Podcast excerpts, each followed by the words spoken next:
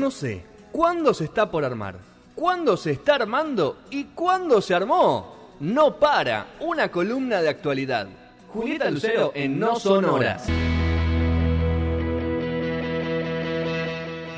Eh, no son horas. Ahora vamos a tratar un poco de todos los, los incidentes que, que están ocurriendo en Colombia, entre ellos en Bogotá. Sí. Creo que es eh, El uno de los epicentro, epi- uno de los epicentros, fuerte. algo en Cali también. Pero hay muchos muertos, poca información, Mm. como decíamos en el primer bloque con Sergio. No hay lugares, o sea, se habla de mucha cantidad de muertos diferentes. La- oficial no hay nada, no hubo voces oficiales de- del gobierno de Colombia, creo que no salió mucho a hablar. Así que estamos esperando acá a Juli. ¿Está Juli? Bueno, vamos a saludar a Juli para, para que ella no- nos cuente un poco y nos explique dónde nace todo este, este río revuelto que, que desemboca en tantos incidentes a lo largo de una semana ya siguen, ¿no? Hubo todo postergado, problemas con los vuelos, así que Julieta Lucero, buenas tardes. Buenas tardes, noche ya. Buenas tardes, noche. ¿Cómo Qué estás, revuelto, qué buena palabra. ¿Cómo estás? Bien. ¿Tenés fiebre? Bien, no sé qué me pasa hoy con la conexión, con la cámara. Hoy estoy medio chueca con las cosas. Ok, sí, Será la vacuna, chicas. Será la Claro, pues te vacuna. pregunto, ¿tenés fiebre, algo, algún síntoma? Tuve, tuve. ¿Sí? eh, anoche y un poco hoy de fiebre, sí. Bien. Uh, Pero ya estoy mejor. Es normal, ¿eh? Todo el mundo dice que es Sí, una claro. posibilidad. Ah, es una posibilidad. Sí, sí, sí. ¿Te dieron la rusa? ¿Sí? ¿No me ves más alta? Sí. Sí. Te vi más rubia, aparte dije, esto se puso más rusoide. Está bien, te vas, te vas de madre y te llevaste una vacuna, Juli. Está muy bien. Y después tengo que volver para la segunda o ver cómo hago para la segunda. Y decirle que te la mande por bueno, correo. Por Andreani.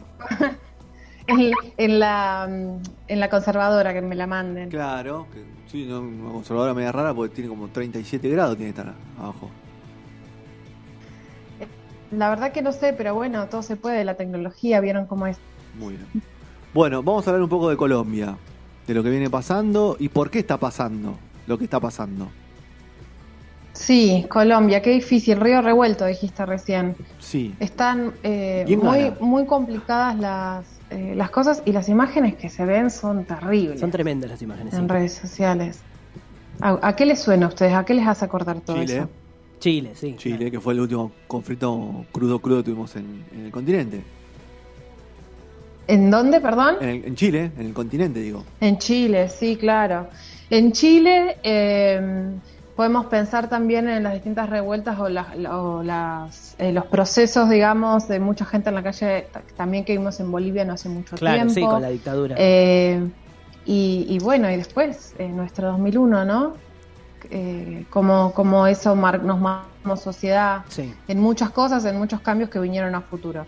Lo que está pasando en Colombia hoy con Iván Duque como presidente es que hubo un intento de, de, mm, llevar adelante una reforma tributaria, finalmente eh, tuvieron que dar marcha atrás, pero la gente siguió manifestando y siguió en las calles. La respuesta eh, del gobierno frente a esa- esta situación, eh, en lugar del diálogo o eh, eh, hacer mesas, discusiones para ver cómo solucionar las cosas, fue la represión. De ahí las imágenes y la, la documentación, la gran documentación que hay sobre la violencia institucional que, que sucedieron estos días en, en muchas ciudades de Colombia.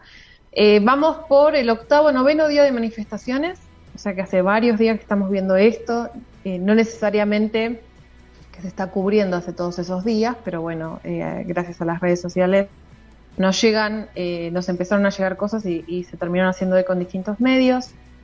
Según las fuentes oficiales, hablan de 24 muertos, entre ellos un policía y más de 800 heridos eh, y un número indeterminado de desaparecidos. De todos modos, las organizaciones sociales o distintos espacios eh, cuentan de distinta forma la cantidad de, de víctimas de, de estas represiones, según la ONG Temblores.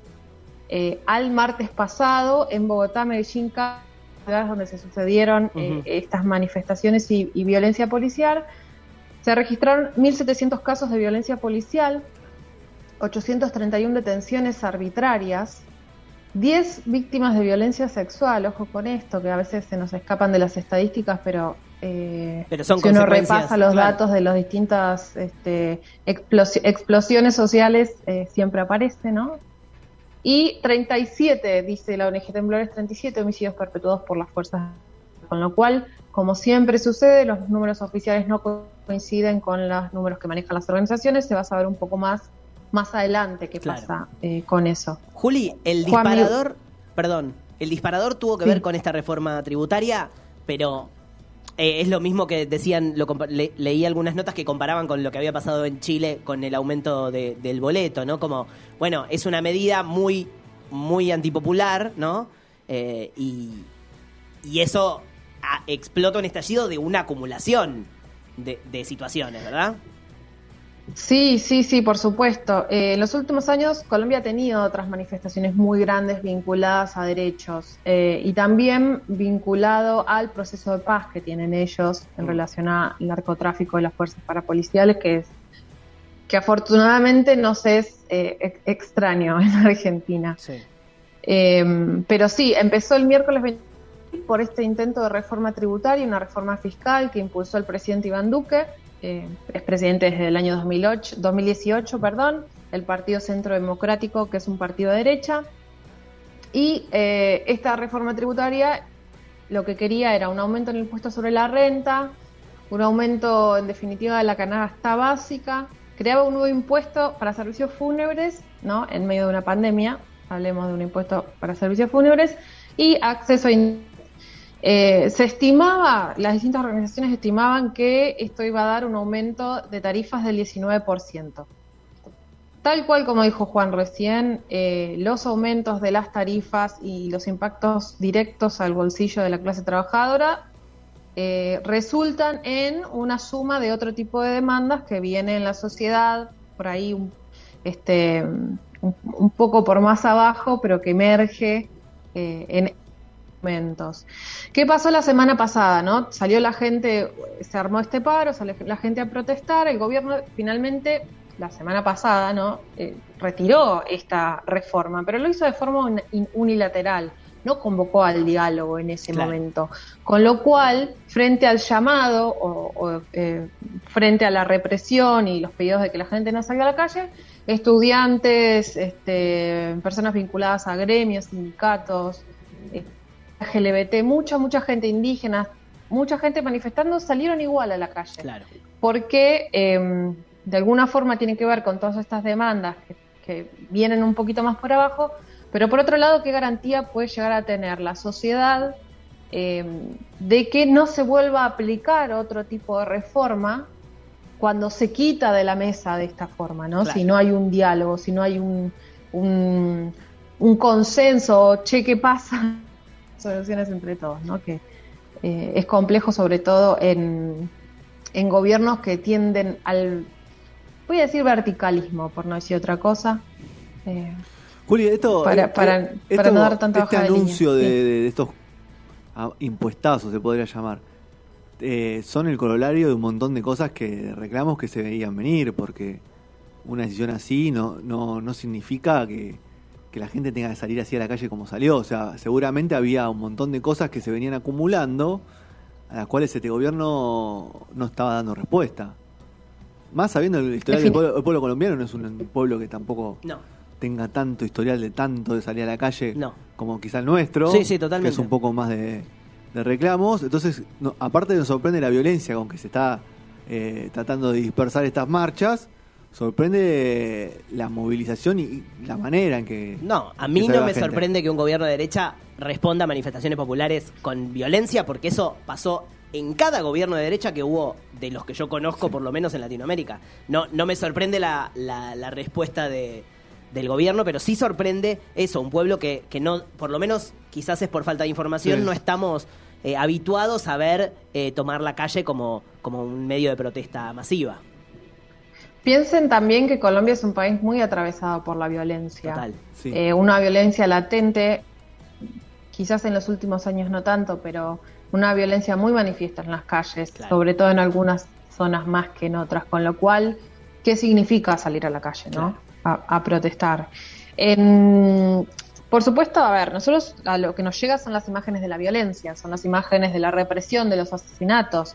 Hay videos tremendos de asesinatos de manifestantes, de la policía sangre fría, pero la realidad es que la mayoría de las, de las manifestaciones se dieron de forma pacífica, con un contexto, como hay mucha juventud, ¿no? Como un marco bastante festivo, si se quiere, parecido en muchos casos a lo que pasó en Chile, ¿no? O lo que pasaba en Chile hasta la intervención de la policía. Una vez que entraba la, policía con, o la fuerza de seguridad que, sea, digamos, a, reprimir, eh, bueno, ahí cambiaba, cambia, por supuesto, el clima y lo que sucede dentro de las manifestaciones. Mm.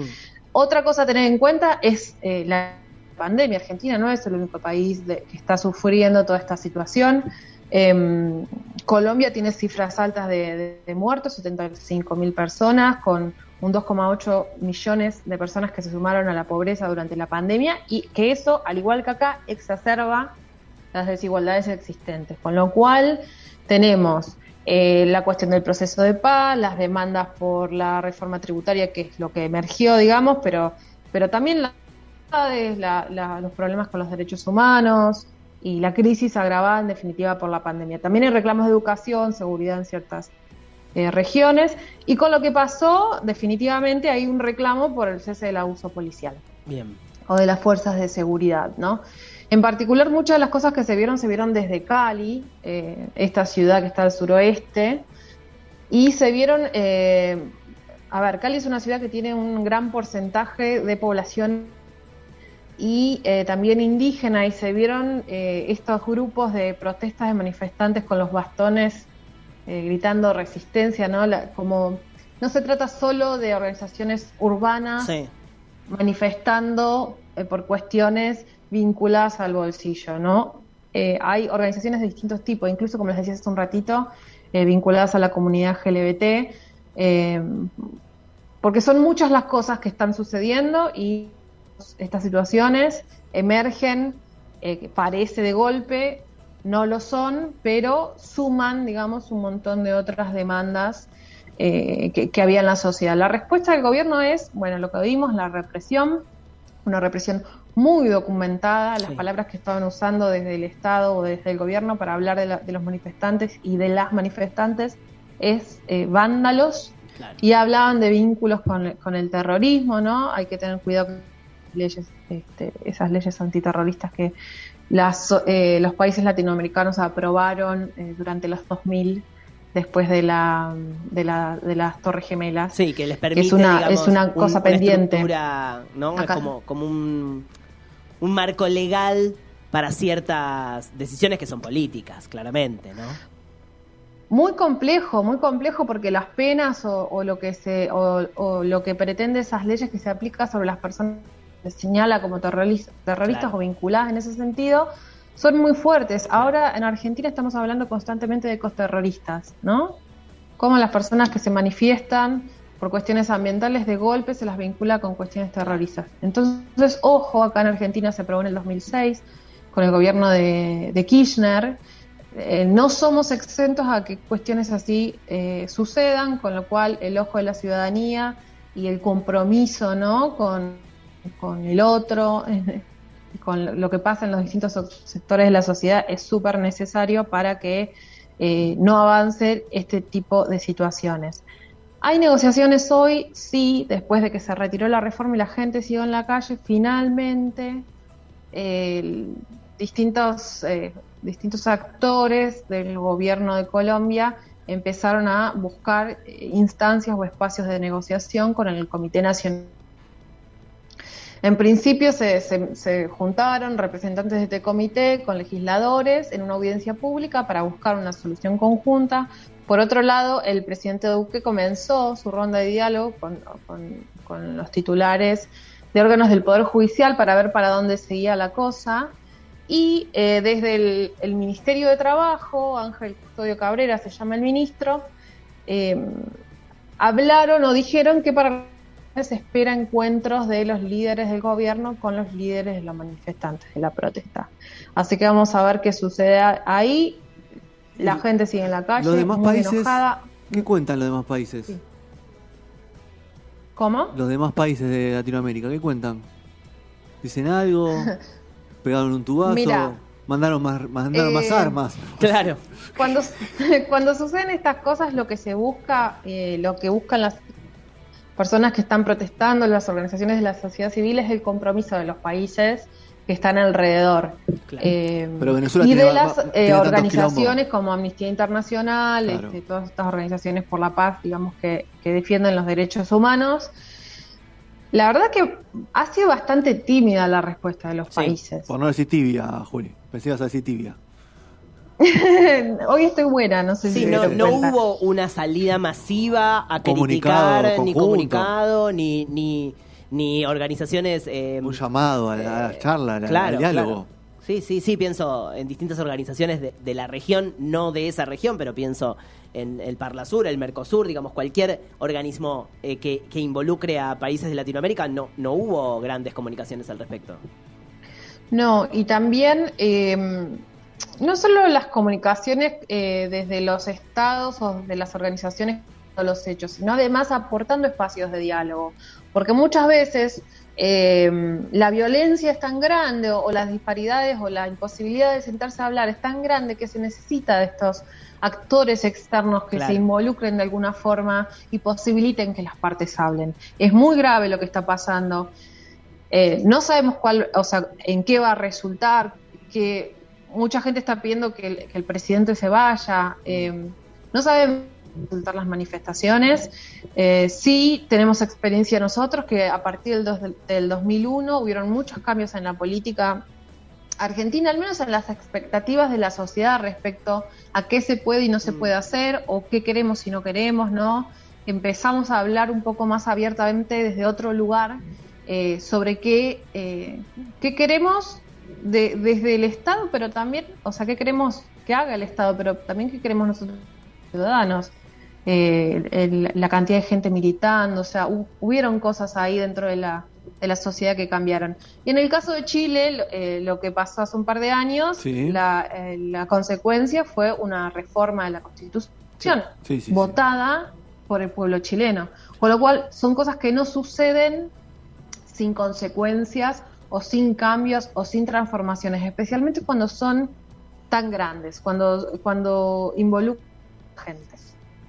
Juli, ¿hay Eh, un pedido concreto de las organizaciones? Eh, pienso que es difícil no pensar, eh, eh, si lo espejamos con el 2001, la, la fantasía, que se vayan todos, ¿no? Como, pero hay una voz, hay alguien, hay alguien que está canalizando y cuáles son los reclamos eh, en concreto, ¿hay alguna medida concreta que, que estén proponiendo para que se tome o, o es esta acumulación de cosas y entonces cada organización está tratando de, de defender ciertos derechos o, o- o representar a sus trabajadores, compañeros, a- al, al equipo que, lo- que los contiene, digamos. Los, los carteles y las vo- voces que se escuchan son totalmente diversas Claro. y los reclamos son súper diversos. Sí, está este Comité Nacional de Paro, que es el que está de alguna forma eh, institucionalizando Claro. las manifestaciones, ¿no? Eh, eh, digamos desde de alguna forma eh, donde se están canalizando eh, ciertos can- espacios de diálogo, buscando eh, que, que se pueda abrir no alguna puerta, alguna instancia.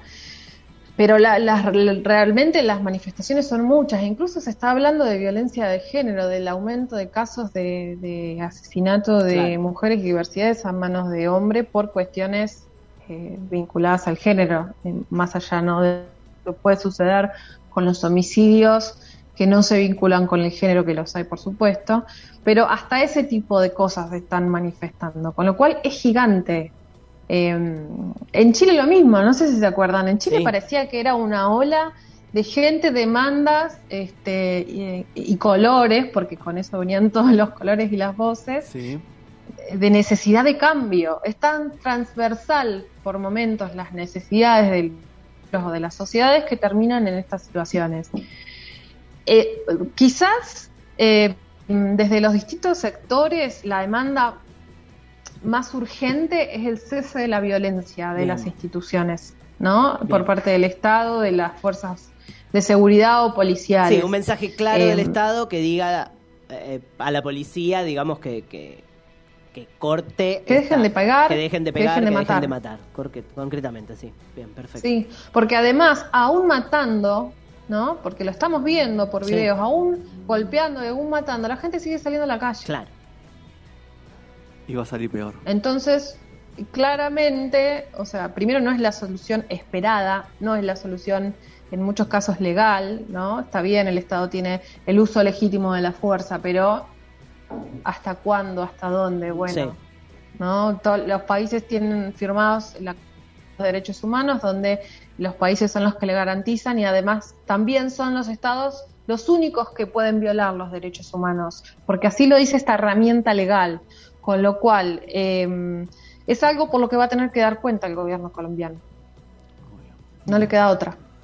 Bueno, clarísimo el informe de, de Juli sobre lo que está pasando en Colombia, lo que puede llegar a pasar y lo que puede llegar a causar. Sí, y como, Como para consecuencia. una Sígame. cosa de la que hablábamos con Fede, que quizás está bueno para sumar a lo que estás contando, Juli, eh, es dónde vamos a buscar la info, ¿no? Porque mm, los medios, ni hablar los medios latinos, la- americanos o, o- multimedios con vínculos con, distintas empresas en el resto de Latinoamérica, pero esta, información está circulando por redes sociales esencialmente. Pero bueno, ¿cómo chequear dónde ir a buscar algo que, podamos tener cierta confianza? Eh, en estas situaciones, eh, a ver, una recomendación, una opinión personal y una recomendación es que se lea todo. Bien. Que se lea eh, también los medios comerciales y grandes y, Bien. y- y que no se lea livianamente, digamos. Sí, sí, Porque todos están también. diciendo algo. Entonces, eh, tomarse realmente, para saber lo que está pasando, es que hay que tomarse el tiempo, el rato, o sea, si tenemos un interés y no solamente es una es una manifestación de redes sociales de una historia, ay, qué horror, Colombia, todos por Colombia, no, Sí. sentarse un ratito y ponerse a leer realmente lo comercial y lo otro también. Yo anoche cuando estaba pensando no sobre la columna, sobre qué contar, qué, qué no contar, si traer o no traer audios, porque algunos son muy fuertes, me encontré con que había tres cuentas, entre ellas una cuenta de Ni Una Menos, la cuenta oficial de Ni Una Menos, transmitiendo en vivo con personas que estaban allá. Mm, ¿no? Entonces, poder eh, prestar atención a esas cosas, a esas cuentas ¿no? Bien. de redes sociales, porque en particular me preguntabas por redes, eh, de organizaciones que nosotros confiamos bien. eh, y, y escucharlo, tom- tomarnos el ratito. Está bien, queremos cortar con el laburo, mirar series, películas, estar en otra, o tal vez tenemos que lavar la ropa, la verdad, no, no sé qué es lo que nos toca después del trabajo. Este, me parece que en estas situaciones lo importante es sí, co- sí consumir, sí ser conscientes y consumir información de los distintos lugares. Y presten atención, porque me encontré con sorpresas re interesantes anoche eh, en los vivos de Instagram en particular. Muy bien. Muy bien. Clarísimo, Juli. Ha pasado Julieta Lucera con el informe sobre Colombia y la crisis institucional y política que hay en el país. Y bueno, nada, buena, buen fin de semana, Juli. Que descanses. Buen fin de semana ¿Qué para haces ustedes ahora, también. ¿Qué haces ahora, Juli? Le voy a preguntar a Juan. Siempre. Ahora me parece Sí. que me voy a meter en la cama porque estoy medio fiebradita. Ah. Uh, la Spugni está haciendo estragos.